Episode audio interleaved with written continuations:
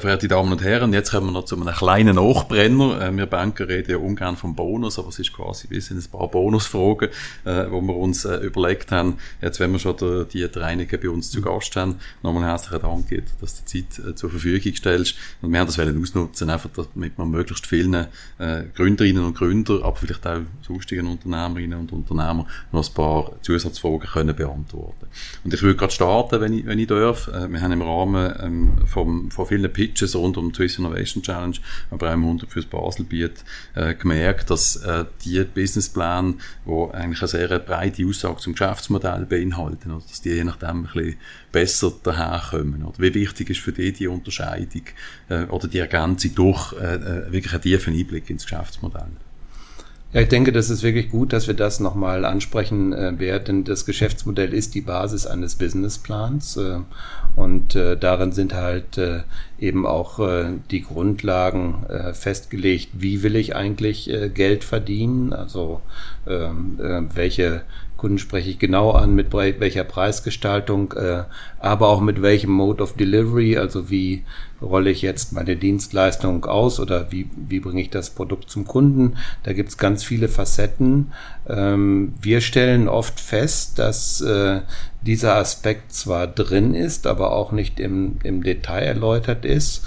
Äh, wir haben auch äh, selber Untersuchungen dazu gemacht und haben dabei festgestellt, dass also da auch ein Innovationspotenzial schlummert, was nicht äh, unbedingt gehoben wird. Das ist das Thema Business Model Innovation.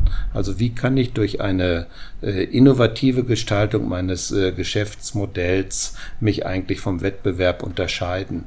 Ähm, das äh, machen eigentlich nur 25 Prozent von den Unternehmen, die wir untersucht haben. Der Kollege Stefan Filippi hat das mal sehr genau angeschaut und wir haben festgestellt, äh, hier ist wirklich noch sehr viel Luft nach oben. Mhm.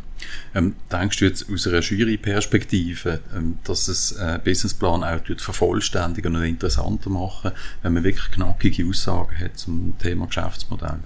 Ja, auf jeden Fall. Ich meine, wir haben den, den Namen von unserem Wettbewerb ist Swiss Innovation Challenge und äh, die Innovation bezieht sich eben nicht nur auf eine Produktinnovation, sondern ein und äh, oder eine Prozessinnovation, sondern es kann auch eine Geschäftsmodellinnovation sein, wo ich dann einfach eine bisher analoge Dienstleistung digital gestalte. Das ist ein einfaches Beispiel, aber da äh, sind eben halt auch die ganz großen bekannten Unternehmen äh, durch entstanden. Ein Amazon ist vom Buchhändler zu dem geworden, was er ist, weil er eben halt den Buchhandel revolutioniert hat durch Digitalisierung. Mhm. Das ist ein Beispiel, was alle kennen, aber es gibt eben auch im, im Kleinen ganz viele Möglichkeiten, durch solche Innovationen sich abzugrenzen vom Wettbewerb. Absolut. Also eben, du, du sprichst mir da natürlich aus der Seele raus, oder? Wir mhm. tun uns als Bank in einem gesättigten Markt auch immer wieder damit auseinandersetzen, wie kann man die Geschäftsmodelle, die wir selber drin sind, das Geschäftsmodell, das wir betreiben, wie kann man das erneuern. Mhm. Ähm, haben natürlich ein Stück weit auch Respekt, dass plötzlich einer kommt, der uns links und rechts überholt und wir haben nicht damit gerechnet. Also ich glaube, es ist auch eine unternehmerische Aufgabe, ja. so oder so, sich permanent damit auseinandersetzen, wie mhm. kann man das Geschäftsmodell innovieren und in, in, in, in die nächste Phase übertragen. Okay, na super, danke schön vielmals. Ähm, dann vielleicht das Thema auch, wir haben jetzt sehr viel von Startups geredet, äh, es gibt natürlich ganz viele bestehende Unternehmen, ähm, wo Unternehmerinnen und Unternehmer sich auch immer wieder äh, fragen, wie komme ich noch ein Stück weiter, äh, vielleicht kann ich auch ein innovatives Produkt dazu, auch selber Innovation betreiben. Ähm, würdest du in solchen Fällen auch empfehlen, ähm, einen Businessplan auch wieder für so eine Innovation zu erstellen, quasi mhm. wie als Ergänzung zum bestehenden Business, wo man schon betreibt, und sich genau die gleichen Fragen stellen wie, wie, wie ein Startup auch. Ja, genau. Ich meine, wir haben ja auch das äh, Stichwort Intrapreneurship. Nicht? Also das äh, ist dann die Anwendung von unternehmerischen Methoden im Unternehmen.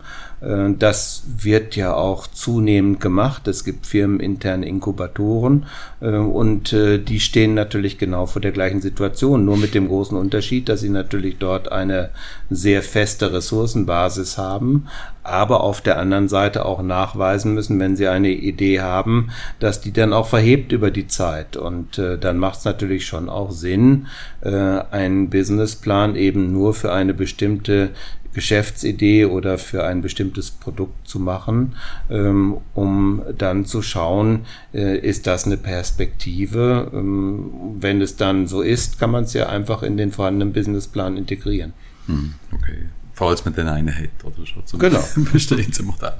Ja, die, die Frage ist auch, äh, wie weit äh, ist es eigentlich aus einer Bankperspektive auch äh, ein Vorteil, eine Geschäftsmodellinnovation äh, zu haben, denn Innovationen sind per se auch immer mit einem Risiko verbunden. Das heißt, äh, einerseits ist natürlich schön, wenn es funktioniert, auf der anderen Seite steigt, so vermute ich jedenfalls auch aus Sicht der Bank, das Risiko.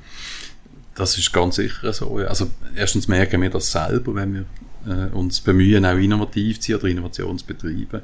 Ähm, auf, auf der anderen Seite oder, haben wir natürlich schon ein paar Firmen auch begleitet, oder, wo dann sich vielleicht zu fest aus dem Fenster rausgelehnt haben, zu fest nur noch auf die Karte von der Innovation gesetzt haben und mit dem vielleicht auch äh, im Rahmen von einem Loyalitätskonflikt oder das bestehende Geschäft ähm, äh, nicht, mehr, nicht mehr wirklich gut betrieben haben. Mhm.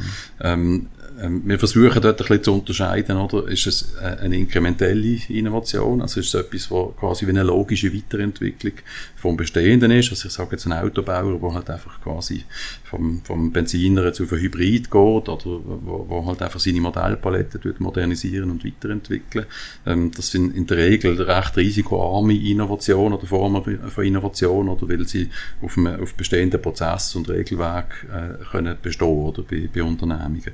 Ähm, schwierig wird es, wenn es so in die disruptive Innovation hineingeht, oder also wenn man, wenn man wirklich versucht, äh, ein bestehendes Geschäftsmodell zu betreiben und nebendran noch Disruption äh, im Markt voranzutreiben. Oder? Das ist dort, wo wir zum Teil sehen, dass sich die Unternehmen fast verrissen, oder?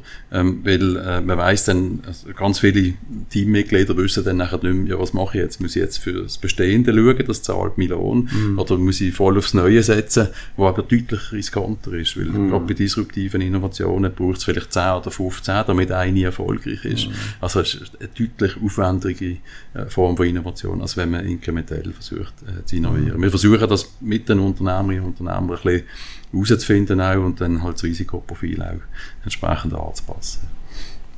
Das kann ich gut nachvollziehen. Ich äh, vermute auch, das ist eine Frage der, der Philosophie und da gibt es natürlich, wenn wir die internationale ähm, Szene nochmal anschauen, auch einfach unterschiedliche Varianten von Risikobereitschaft. Das hängt mit der Institution zusammen. Banken sind halt per se keine Venture Capitalist. Mhm. Äh, es ist aber auch eine Frage der, des Verhältnisses zum Risiko. Ähm, wir kennen alle das berühmte Beispiel Silicon Valley, the mhm. winner takes it all. Dort weiß man genau. eben von vornherein, neun von zehn werden nichts, aber das ist auch eine bestimmte Philosophie, äh, die äh, man eben halt hier in Europa auch nicht notwendigerweise teilt und äh, sicherlich auch ein Stück weit aus guten Gründen. Okay, perfekt. Ganz herzlichen Dank, äh, Dieter. Und jetzt ganz zum Abschluss oder noch ein kleiner Insight äh, rund ums 100 fürs Baselbiet. Das äh, interessiert wahrscheinlich auch ein oder andere Startup. Äh, was muss man denn konkret machen, oder dass man mit, mit einem Businessplan, mit einer Businessidee Erfolg hat oder und auch Zugang findet zum Advisory Board, was dann um, um, um einen Pitch geht, auch für, für das Kreditprogramm. Oder? Mhm. Was sind dort Themen oder Tipps, die du vielleicht den Startups kannst geben, dass sie sicher erfolgreich zumindest können pitchen. Ja, danke für die Frage, Bert. Das ist äh, sicherlich etwas, was viele auch interessiert, die sich konkret für 100 fürs Baselbeet interessieren. Ähm, dort gibt es ein paar spezielle Anforderungen, die über einen normalen Businessplan hinausgehen.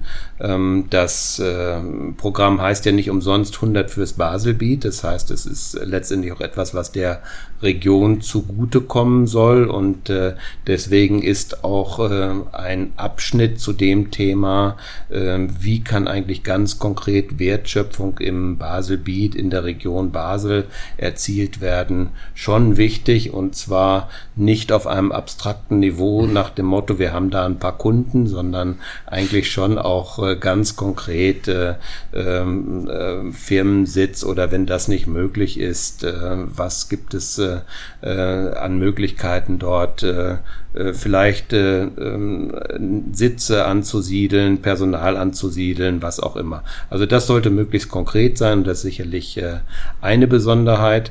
Was uns auch oft fehlt, ist beim finanziellen Teil die Frage, äh, gut, wir haben jetzt den, das Darlehen bekommen. Äh, wie kann man es eigentlich in dem Zeitraum von drei Jahren zurückbezahlen? Ähm, ein dritter Punkt, den ich hervorheben mag, ist der Verwendungszweck. Wofür wird, der, äh, wird das Darlehen eigentlich benötigt. Äh, Ziel von 100 fürs Baselbiet ist eine Wachstumsfinanzierung. Also wenn einer damit ein, äh, ein Geschäftsliegenschaft erwerben will, ist das möglicherweise nicht das richtige Programm. Also auch diese Frage ist äh, sehr wichtig. Ja, und ich komme auch nochmal auf die Kennzahlen zurück, die wir schon angesprochen haben. Auch ein häufiges Problem. Ein Darlehen ist letztendlich eine Schuld und damit äh, muss dann eben auch das Thema der Bilanz und die Überschuldungsfrage gut beantwortet werden.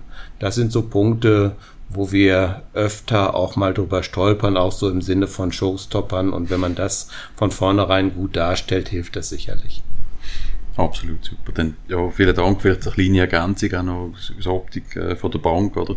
Ähm, du hast die Rückzahlung erwähnt, oder? Also, äh, dass sich die Unternehmerinnen und Unternehmer, die sich für das Programm interessieren, jetzt äh, nicht unbedingt nur auf den Cashflow stützen, oder? Es kann durchaus auch sein, dass man vielleicht mit einer nachgelagerten Seedrunde ähm, dass der Kredit nachher zurückzahlt. Also, dass man sagt, genau. wir bauen jetzt beispielsweise in einer ersten Phase einen Prototyp, schauen, machen eine Go-to-Market-Strategie, mhm. schauen, ob das verhebt. Und wenn, wenn die Rückmeldung Rückmeldungen vom Markt, von potenziellen Kunden positiv sind, ähm, dass man dann vielleicht sagt, okay, jetzt gehen wir in eine Kapitalrunde rein und mit dieser Kapitalrunde zahlen wir nachher mhm. dann den Kredit zurück. Oder? Mhm. Ähm, Finde ich noch wichtig von der Differenzierung. Ähm, es gibt ganz viele Startups, die halt auch in den ersten Jahren noch keine positiven Cashflows äh, generieren und dann halt so können zum Beispiel äh, ja, einen Kredit zurückzahlen. Oder? Nein, super.